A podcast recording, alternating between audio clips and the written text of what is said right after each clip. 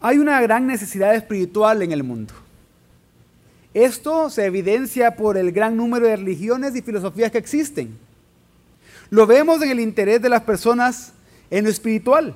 Interés que los lleva a buscar desesperadamente beber de distintas fuentes para saciar su sed espiritual. Pero esto lo hacen sin éxito. El mundo, por esta gran necesidad espiritual, necesita a Cristo. La única fuente de agua viva que sacia nuestra sed eternamente. Pero también hay una gran necesidad física en el mundo. La pobreza en el mundo es extrema. Más de mil millones están desesperadamente muriendo con menos de dos dólares por día. Dos dólares, hermanos. Dos dólares que fácilmente muchos de nosotros gastamos en un café o en saldo para el celular cada día. Pero son muchas las personas que buscan desesperadamente poder adquirir, poder tener estos dos dólares para comer, para tener donde hospedarse, pasar la noche, para medicinas, ropa y muchas otras cosas más y todo a la vez. Y eso contrasta con la mayoría, con la vida de la mayoría de los que estamos acá. No levante sus manos, pero tiene usted 2.200 dólares. Si usted tiene 2.200 dólares en este mundo, usted es rico. Y déjeme explicarles por qué.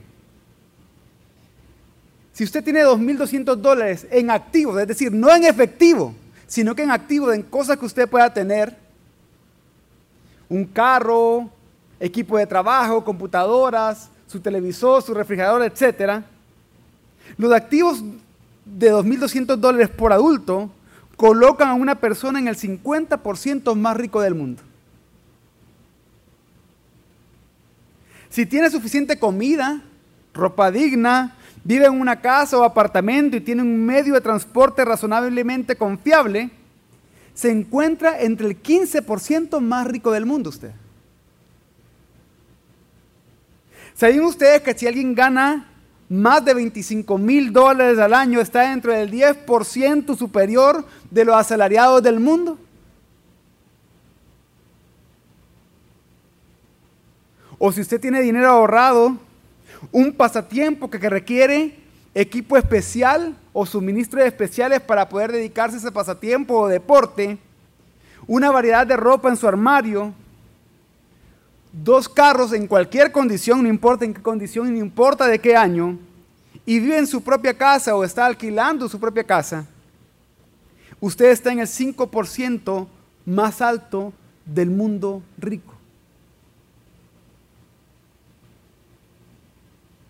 Pero ¿por qué mencionar todo esto? Porque esto significa que tenemos una gran oportunidad de arrepentirnos hoy y ayudar a nuestra ciudad por medio de ser generosos de nuestra iglesia local para predicar el Evangelio. Es por eso el tema que vamos a predicar hoy se llama Gracia sobre Gracia en una ciudad materialista. Y es que yo espero que a ustedes como a mí estas estadísticas lo hayan impactado. Porque muchas veces nos damos cuenta que si queremos más dinero, no es porque no tengamos lo suficiente, es porque vivimos en una ciudad, ciudad materialista, en una sociedad materialista. Por eso hoy aprenderemos cómo la Biblia combate el materialismo con la verdad de Cristo.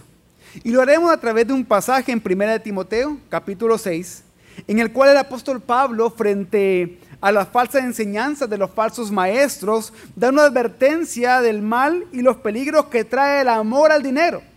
Pero al mismo tiempo da instrucciones para glorificar a Dios con las riquezas, con nuestros bienes, con nuestras finanzas. Y aprenderemos de esto desarrollando dos grandes puntos. Primero, observar nuestro propio corazón. Y segundo, ofrendar nuestra vida para servir a Dios. Y vamos a comenzar a hablar de este primer gran punto, Observe su corazón.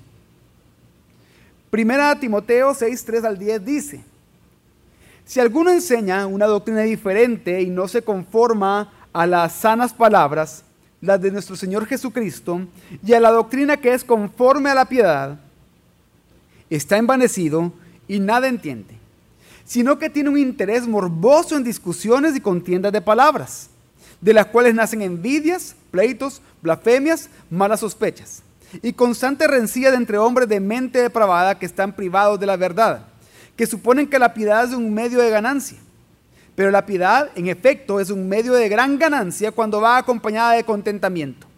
Porque nada hemos traído al mundo, así que nada podemos sacar de él. Y si tenemos que comer y con qué cubrirnos, con eso estaremos contentos. Pero los que quieren enriquecerse caen en tentación y lazo y en muchos deseos necios y dañosos que hunden a los hombres en la ruina y en la perdición.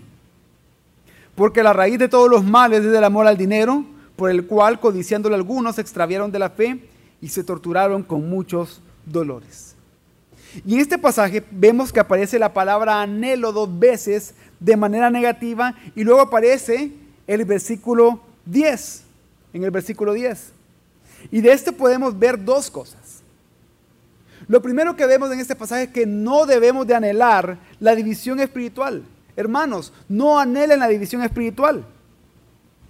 Cuando alguien ha dejado las sanas palabras de Cristo, cuando alguien ha dejado a un lado la palabra de Dios, la sana doctrina contenida en ella, entonces surge en esa persona un morboso anhelo de controversia, de disputa sobre palabras de discusiones infructuosas, de ver quién tiene razón, de ver quién es mejor, de ver quién es más espiritual, etc. Y esas discusiones que los falsos maestros realizaban y también fomentaban, producían cinco efectos en la iglesia. Envidia, pleito, blasfemia, malas sospechas y constantes rencillas. Y todo esto estaba llevando a una división espiritual. No anhelemos eso. No anhelemos la sabiduría del mundo traer la sabiduría del mundo dentro de la congregación local. Por eso en el mismo capítulo 6 más adelante, en los versículos 11 al 13, Pablo exhorta a Timoteo a que él huya de estas cosas y que se aferra al Evangelio que produce la vida y la mente piadosa. Pero Pablo también enseña a Timoteo que los falsos maestros ocupan la piedad como una fuente de ganancia. Y esto es un término financiero, todos lo sabemos. Y se refiere a que los falsos maestros lo que hacían es practicar una piedad exterior. Ellos hacían gala pública de su religión y conocimiento, pero ¿con qué fin?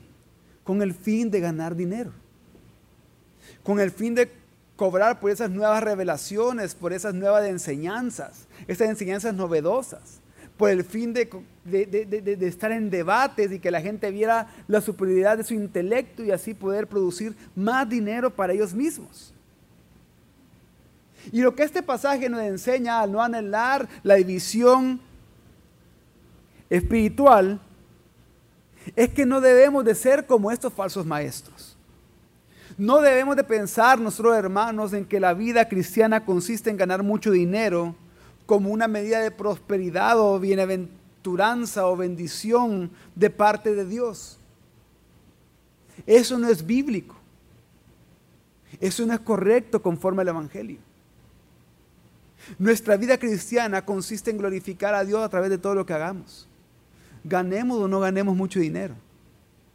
Seamos bendecidos no según los estándares exteriores o del mundo, porque sabemos que somos bendecidos ya en Cristo Jesús por lo que Él ha hecho por medio de su evangelio. Y es que creer en esto, creer en que la vida cristiana consiste en ganar mucho dinero, sería hacer del ganar dinero la meta de la vida cristiana. Y eso no es la meta de la vida cristiana. La persona verdaderamente piadosa no se interesa en enriquecerse. Ese no es su fin. Ese no es su meta o propósito de vida. Lo cual me lleva al segundo punto en el que se muestra el anhelo de una manera negativa en este pasaje. Y es que así como no tenemos que anhelar la división espiritual, hermanos, no anhelen las posesiones materiales. Y quiero aclarar que el dinero y las cosas materiales no son malas en sí mismas. Y entonces, ¿qué es lo malo? ¿Cuál es el problema? El amor al dinero es el problema. El problema no es el dinero. El dinero es un instrumento, un medio, una herramienta. El problema del amor al mismo. Amor por el poder adquisitivo del dinero. Por el poder que da a obtener lo que se codicia. Dios nunca condena el tener dinero en la Biblia. No condena a los ricos por su riqueza. Condena a los que amando el dinero, a los que codiciando el dinero, ponen en el dinero, en sus ganancias, en la riqueza, su esperanza, su seguridad y su propósito de vida. Eso es lo que condena la palabra de Dios. Pero ¿qué es el amar al dinero? Es desear tanto el dinero que hacemos de su tenencia, de, obtenerlo, nuestro contentamiento, dejando a un lado el contentamiento en Dios. Es desear tanto el dinero que perdemos nuestra satisfacción en Dios, porque lo que nos causa mayor satisfacción entonces es el dinero y lo que éste pueda adquirir. Por eso, Pablo en este pasaje nos dice tres cosas con respecto al materialismo, al amor al dinero. Lo primero es que el materialismo es engañoso. Es engañoso, no sacia a nadie. Primera Timoteo 6:9 dice en su primera parte, pero los que quieren enriquecerse caen en tentación y lazo. Acá esta palabra lazo se refiere a trampa, de hecho, en otras versiones dice caen en tentación y trampa. El amor al dinero, hermanos, es una trampa constante. El que lo ama busca saciarse, pero nunca podrá saciarse. Por eso todo el tiempo su enfoque es hacer y hacer más dinero, consumir más y más. Esta es su meta, pero no se saciará. Y en esa trampa está perdiendo su vida. De esto habló Salomón en Eclesiastés. Quiero leer dos pasajes de Eclesiastés. Eclesiastés 5.10 dice, el que ama la plata nunca se saciará de la plata. Y el que ama la riqueza no sacará ganancia. Y también esto es vanidad. Es como un vapor que se disipa. Pero también Eclesiastés capítulo 4 versículo 8 dice, hay quien está solo sin nadie que lo acompañe, sin hijos ni hermanos. Pero aún así su afán no tiene fin. Su ojo no se harta de riquezas. Y no se pregunta, ¿para qué pues me afano y me privo de placeres?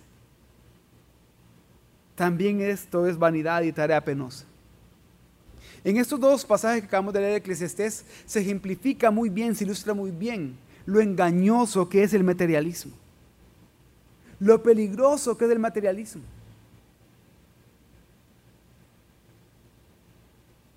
Y ese es el segundo punto que vemos en este pasaje. El materialismo es peligroso porque te lleva a deseos insensatos y dañinos.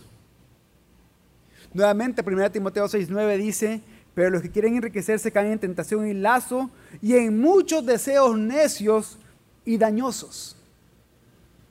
Esos deseos son deseos que se van volviendo egoístas, dañinos, ilógicos, insensatos. Son los deseos que produce el materialismo y por eso el materialismo es peligroso. Esto lo vemos en nuestro país. En nuestro país Quizá en nuestro círculo de amistades cercanas, de personas conocidas, podemos ver el egoísmo que produce el materialismo. Podemos ver el engaño, el fraude, el perjurio, el robo, la envidia, las peleas, el odio, la violencia, incluso hasta el asesinato que el materialismo puede llegar a producir. Es peligroso, es dañino, causa deseos insensatos. Y todo por hacer de la riqueza su propósito y meta, para tener más o para procurar defender con todo lo posible, retener lo que ya se tiene. ¿Acaso, hermanos, no es lo que hacen los extorsionistas? Que chantajan, que hacen chantaje por enriquecerse por medio de amenazas a la integridad física de alguien más, por medio de fomentar el miedo en los demás. ¿Y por qué es esto? Por amor al dinero, porque buscan enriquecerse de manera ilícita. Llegando a amenazar incluso de muerte si no se obtiene lo pedido. ¿Acaso no es lo que hace también el secuestro? ¿Acaso muchos no llevan incluso no solo al secuestro, sino que después de eso al asesinato por el afán de enriquecerse traficando órganos, por ejemplo? O el secuestro por medio del tráfico de niños. Son cosas que se viven en nuestro país. Las estadísticas están. ¿Acaso no es por amor al dinero que muchos engañan? ¿Por amor al dinero acaso no es que muchos cometen fraude alterando sus registros contables?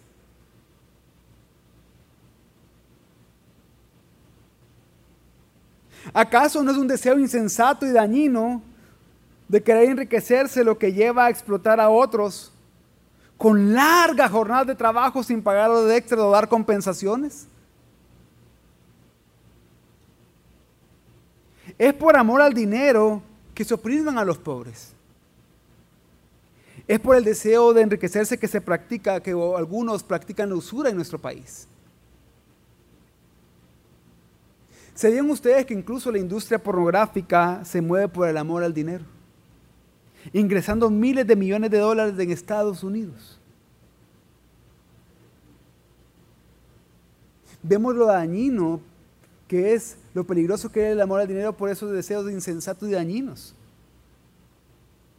Pero además de esto, el amor al dinero, hermanos, no solo destruye la fe de las personas, sino que el amor al dinero es la antítesis del amor al prójimo.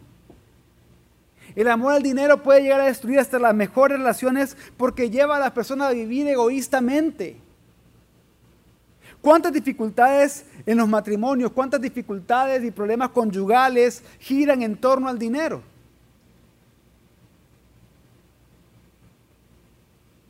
Tanto así que ahora es común que en los matrimonios civiles se opten por distintas cláusulas para proteger los bienes de cada uno. Para cuidarse del amor al dinero y el egoísmo del otro, de la avaricia del otro. Ya no son los bienes mancomunados, sino que hay otros tipos de regímenes patrimoniales dentro de los matrimonios. Pero ¿qué lleva a eso? A pensar que vale más mi dinero que la relación matrimonial a pensar desde, desde antes de comenzar que el matrimonio no va a ser para toda la vida. Que no es una sola carne en la que se convierte el esposo y la esposa. Pero también, como les decía, que el amor al dinero puede destruir hasta las mejores relaciones porque nos lleva a vivir egoístamente. Por ejemplo, ¿cuántos padres dejan de pasar tiempos, tiempo con sus hijos? Con su esposa ¿Cuántos padres dejan de criar a sus hijos? De aconsejarlos, de disipularlos, porque tienen que seguir trabajando y trabajando y trabajando hasta noche. Y todo por tener más dinero. Y es que vemos entonces que el materialismo viene a ser un caldo de cultivo para miles de otros pecados. La autocomplacencia, la arrogancia, la tacañería, la soberbia, la altivez. Otro ejemplo, sean ustedes que los de la clase rica de El Salvador, y cuando estoy hablando de los de la clase rica de El Salvador, estoy hablando de los verdaderos millonarios del país. A ellos no les interesa tener contacto con, cercano con personas de otras clases sociales. Estadísticamente es una de las clases más altivas y egoístas de América Latina hacen negocios solo entre ellos, buscan matrimonio solo entre ellos, sin tener mayor contacto e incidencia en la realidad nacional porque no lo necesitan. Porque es la altivez de lo que lleva el amor al dinero, el materialismo. Pero además de esto, el materialismo es condenatorio. Primera Timoteo 6:9 dice, pero los que quieren enriquecerse caen en tentación y lazo y en muchos deseos necios y dañosos que hunden a los hombres en la ruina y en la perdición. Las necias codicias que nacen de un corazón que ama el dinero tienen un solo final, la destrucción y la perdición del alma que practica este amor al dinero. Hundir es naufragar, es arrastrar hasta el fondo, es sumergir. Es tal el poder del amor al dinero que termina por sumergir hasta la más devota de las personas en la ruina y en la destrucción. El amor al dinero es algo en el que todos podemos caer en esa tentación, en esa trampa. Todos podemos caer en el materialismo y sería bueno que analizáramos hoy, que examináramos hoy, si no lo estamos haciendo ya. Si usted piensa que el amor al dinero no destruye su fe, usted dice, no, pastor, mi fe está bien cimentada en la palabra de Dios. Pero usted sigue jugueteando con eso, con avaricia, con el deseo de enriquecerse, no, no importa cómo. Solo espere y verá en su propia vida cómo el amor al dinero destruye su fe. La Biblia está llena de estos casos. Que por amor a este mundo, el dinero, al, dinero y a las riquezas, muchas personas se extraviaron de la fe genuina en Dios, de la fe en Jesús, pervirtiendo esa fe por el amor al dinero. ¿Y es posible eso? Sí es posible. Por ejemplo, por amor al dinero, Acán robó y trajo la derrota, la derrota de Israel por parte de Jai. Y trajo la muerte sobre su esposa, sobre sus hijos. Y la pérdida de todos sus bienes en general. Por amor al dinero, Judas, que fue llamado al apostolado por Jesús, que estuvo conviviendo con Jesús tres años y medio que estuvo presente cuando Pedro confesó quién era Cristo, que vio distintas señales y milagros de Jesús. Estuvo ahí durante las predicaciones de Jesús. Fue discipulado por Jesús mismo. Por amor al dinero, vendió a Cristo traicionándolo por 30 monedas de plata. Por amor al dinero, Ananías y Zafira mintieron al Espíritu Santo y murieron. Por amor al dinero, un discípulo recién convertido llamado Simón ofreció dinero para comprar el don del Espíritu Santo. Fue reprendido por Pedro. Se perdió y comenzó una secta peligrosa en el tiempo de los apóstoles, según la historia. Y hay algo más que podemos ver en este pasaje. Este pasaje también, además de resaltar lo que los falsos creyentes anhelan y entonces eh, el peligro que trae el materialismo, el engaño al materialismo y la condena al materialismo. Este pasaje, como les dije, además de resaltar lo que los falsos creyentes anhelan, también resalta lo que los verdaderos creyentes, los verdaderos cristianos desean. Pero, ¿qué anhelan los verdaderos cristianos? ¿Cuál es el deseo de los verdaderos creyentes? Primero, anhelan vivir contentos con Dios. Primera Timoteo 6, 6 al 8 dice, pero la piedad en efecto es un medio de gran ganancia cuando va acompañada de contentamiento. Porque nada hemos traído al mundo, así que nada podemos sacar de él. Y si tenemos que comer y con qué cubrirnos, con eso estaremos contentos. La persona verdaderamente piadosa no se interesa en enriquecerse. Si Dios es la fuente de ganancia y riqueza en la mente y corazón del cristiano, todo lo material va a pasar a un segundo plano. Y puede ser usado eso material, además para disfrute propio, para ser usado generosamente en el reino de Dios. Por lo tanto, se es capaz, cuando se vive con contentamiento, se es capaz de vivir de manera sencilla y sin grandes ostentaciones. Pero la gran pregunta es, ¿de verdad se puede? Y si se puede, ¿Cómo se logra esto? ¿De verdad podemos nosotros como cristianos vivir de una manera sencilla y sin ostentaciones en medio de una ciudad materialista? Sí podemos. ¿Cómo? Estando satisfechos en Dios. Viendo a Cristo como nuestro todo suficiente.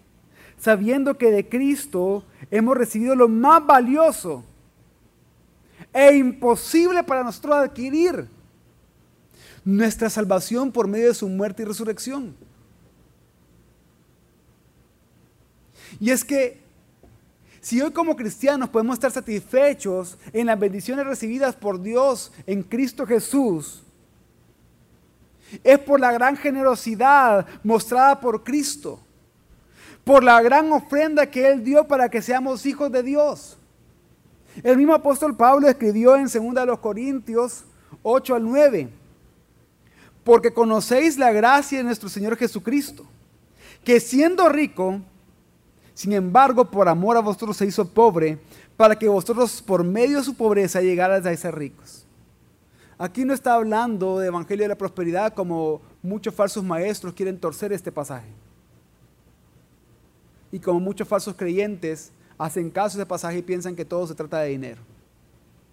Aquí está hablando de que Cristo mostró su gracia en que Él mismo siendo Dios, habitando la majestad de las alturas, se humilló haciéndose hombre y humillándose a sí mismo como siervo de todos, murió en la cruz para nosotros poder tener la gran riqueza en nosotros. ¿Cuál es esa gran riqueza? La riqueza de la gloria, la vida misma de Cristo habitando en nosotros. Por lo tanto, no, solo, no solamente es que sigamos del ejemplo de Cristo para ser generosos, sino que además que nos manda a ser generosos porque Cristo hizo esto, y en el, pasaje, en el contexto que está en 2 Corintios 8, 9, está hablando de la ofrenda. No solo seguir el ejemplo de Cristo porque Cristo hizo esto, sino que más aún, ya somos capacitados por Cristo mismo, porque Él habita en nosotros por medio del Espíritu Santo, para que nosotros podamos vivir glorificando a Dios, aún con nuestra vida de generosidad también. Sí podemos vivir eso, sí podemos estar satisfechos en aquel que es todo en nosotros.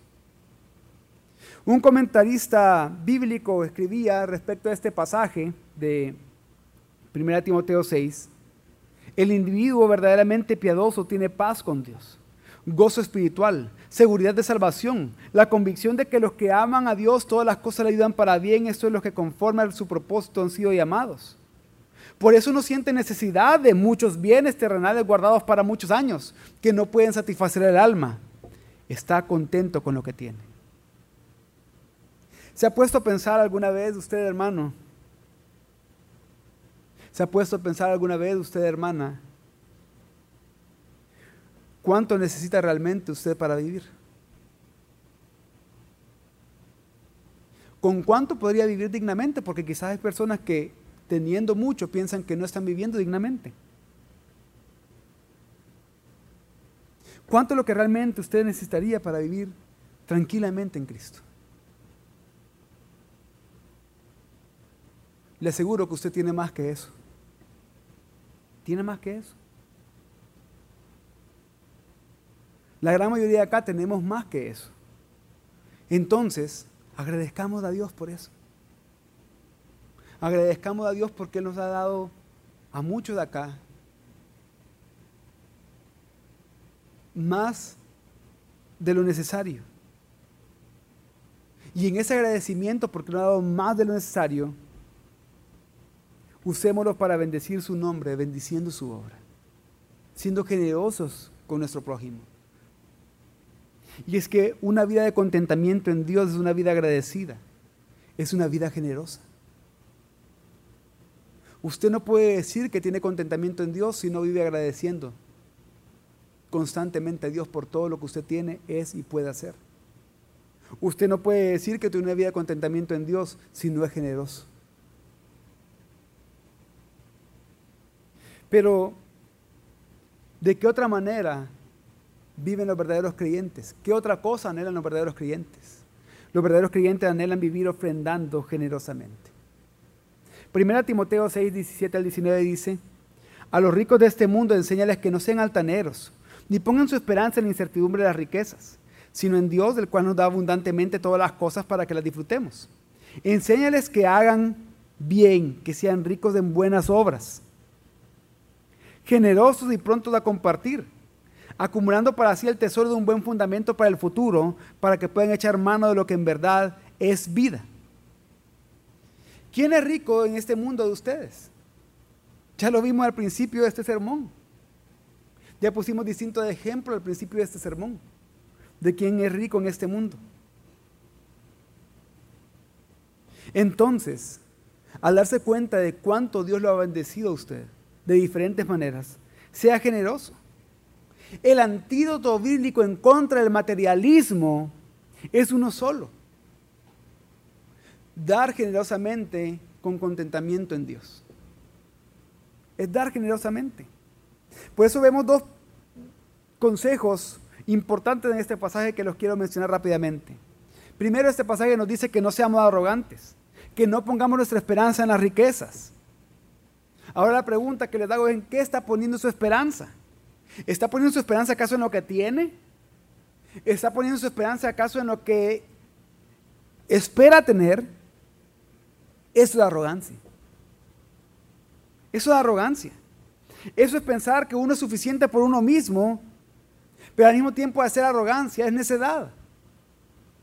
El no poner nuestra esperanza en Dios es necedad. El no poner nuestra esperanza solo en Dios es arrogancia.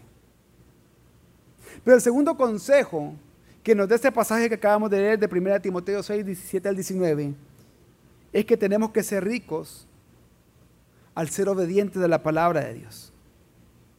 Pero ¿qué tenemos para hacer, que, hacer para ser ricos al ser obedientes de la palabra de Dios?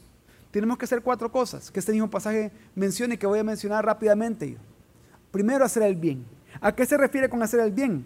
Hacer lo que es bueno, lo que es noble, lo que es excelente. Y en el contexto de ese pasaje, hacer el bien se refiere a usar los bienes, a usar nuestras riquezas, nuestros bienes, nuestro dinero, para lo que honra a Dios. Use su dinero para lo que honra a Dios.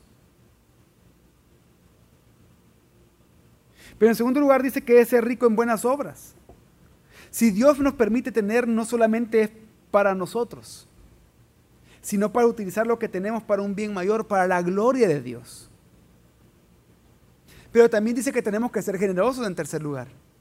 Generoso significa bondadoso, el que da con liberalidad más allá del mínimo. Y para esto se requiere un corazón que no ame el dinero, sino que ame más a Dios. Usted puede llegar a ser rico para con los hombres, pero no será rico para con Dios, a menos que sea generoso. En cuarto lugar, para ser rico al ser obediente a la palabra de Dios tenemos que atesorar un buen fundamento para el tiempo venidero. La intención de Dios nunca ha sido darnos para que acumulemos solo para nosotros, solo para este tiempo. La idea de Dios es darnos para que por medio de aquello que nos da, de aquello con lo que nos bendice, nosotros estamos acumulando, pero en el cielo para nuestro disfrute eterno, para nuestro contentamiento en Dios. Y es que a medida que estamos ocupando nuestros bienes para ser generosos, mostrando contentamiento en Dios, lo que estamos haciendo es que desde ya estamos disfrutando la vida eterna, el conocimiento de Dios en Cristo Jesús como nuestro todo suficiente. De manera que ya estamos viviendo para aquello de lo que vamos a vivir luego que venga Cristo en cuerpo resucitado eternamente. Hermanos, Dios nos ha constituido como mayordomos en su reino. Por tanto, tenemos que administrar sus bienes correctamente. Esos bienes, esas bendiciones incluyen todo lo que somos, tenemos y hacemos. Todo es de Dios, incluyendo nosotros mismos. Somos de Dios. Pero, ¿cómo está usted ocupando su cuerpo, su intelecto, su vida, su dinero, sus bienes, sus utilidades, sus salarios? ¿Realmente está usted dando a Dios lo que debe dar por medio de su iglesia? ¿Por medio de su congregación local?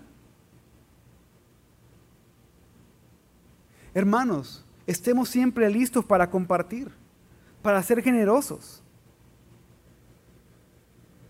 Pero también, hermano, esté dispuesto a dar sacrificialmente de vez en cuando, por lo menos una vez al año, en acción de gracias a Dios. Y es que los piadosos no están motivados por el amor al dinero. Lo que motiva a una persona piadosa es su amor por Dios. Les quiero comentar ya casi para terminar una historia real. En 1731, John Wesley comenzó a limitar sus gastos para tener más dinero para dar a los pobres. Entonces, un año su ingreso era de 30 libras y su gasto de vida era en 28. Entonces él tenía dos libras para regalar. Al año siguiente, sus ingresos se duplicaron, pero aún vivía con 28 libras y dio 32 libras para los necesitados. En el tercer año su ingreso aumentó a 90 libras. De nuevo vivió con 28, por lo que dio 62 libras a aquella obra de Dios que lo necesitaba. El cuarto año hizo 120 libras, dio 92 libras a los pobres. Wesley predicó que los cristianos no solo deben de diezmar, sino que deben regalar todos los ingresos adicionales una vez que la familia y los acreedores hayan sido atendidos.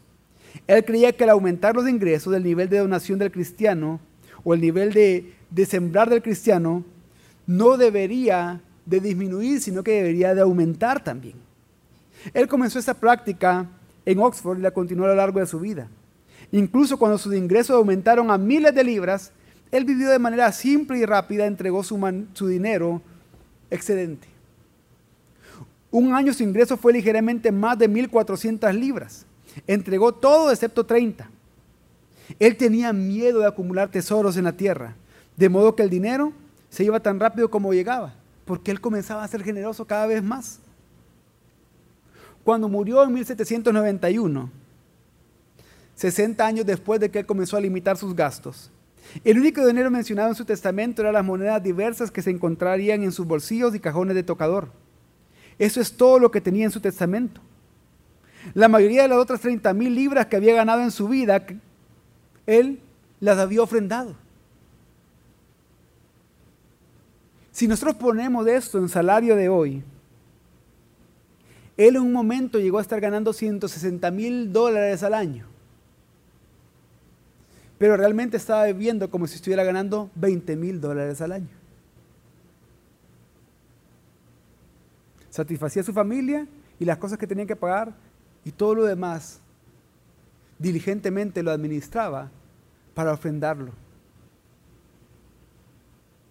¿Por qué les comento esta historia? Porque el uso de dinero en la Biblia es una medida y testimonio tangible de nuestra fe. ¿Usted quiere medir su fe? Pregúntese cómo usted usa su dinero. Hermanos, el dinero no da seguridad. El dinero no salva a nadie. Por tanto, el dinero no debería definir a nadie. Richard Halverson, quien fue capellán del Senado de Estados Unidos, dijo, el dinero es un índice exacto al verdadero carácter de un hombre. A lo largo de la escritura hay una íntima correlación entre el desarrollo del carácter de un hombre y cómo maneja su dinero. Entonces, ¿cómo podemos vivir gracia sobre gracia en una ciudad materialista? Y ahora vamos a mencionar el segundo gran punto de este sermón. Ofrende su vida para servir a Dios. ¿Cómo? ¿Cómo ofrendar su vida para servir a Dios? Primero proclamando el Evangelio. Proclame el Evangelio.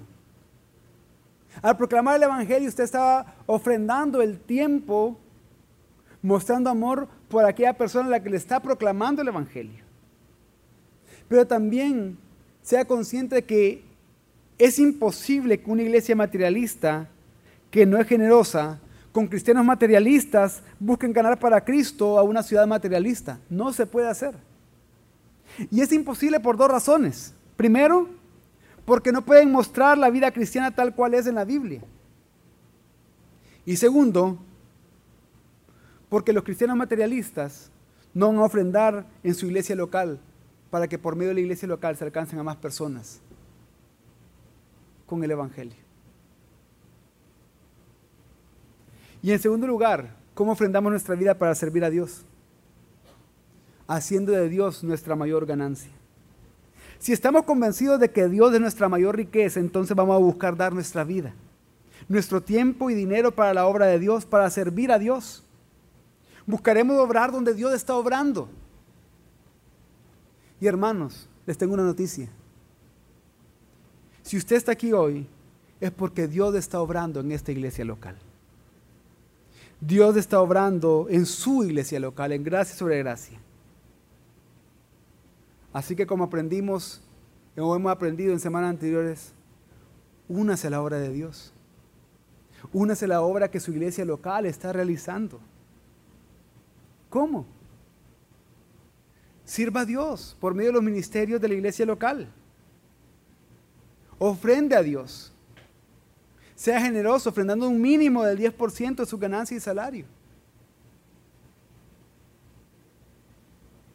En una, una ciudad, en una sociedad materialista, mostramos la superioridad de Cristo no amando las riquezas, sino que viviendo en contentamiento con Dios,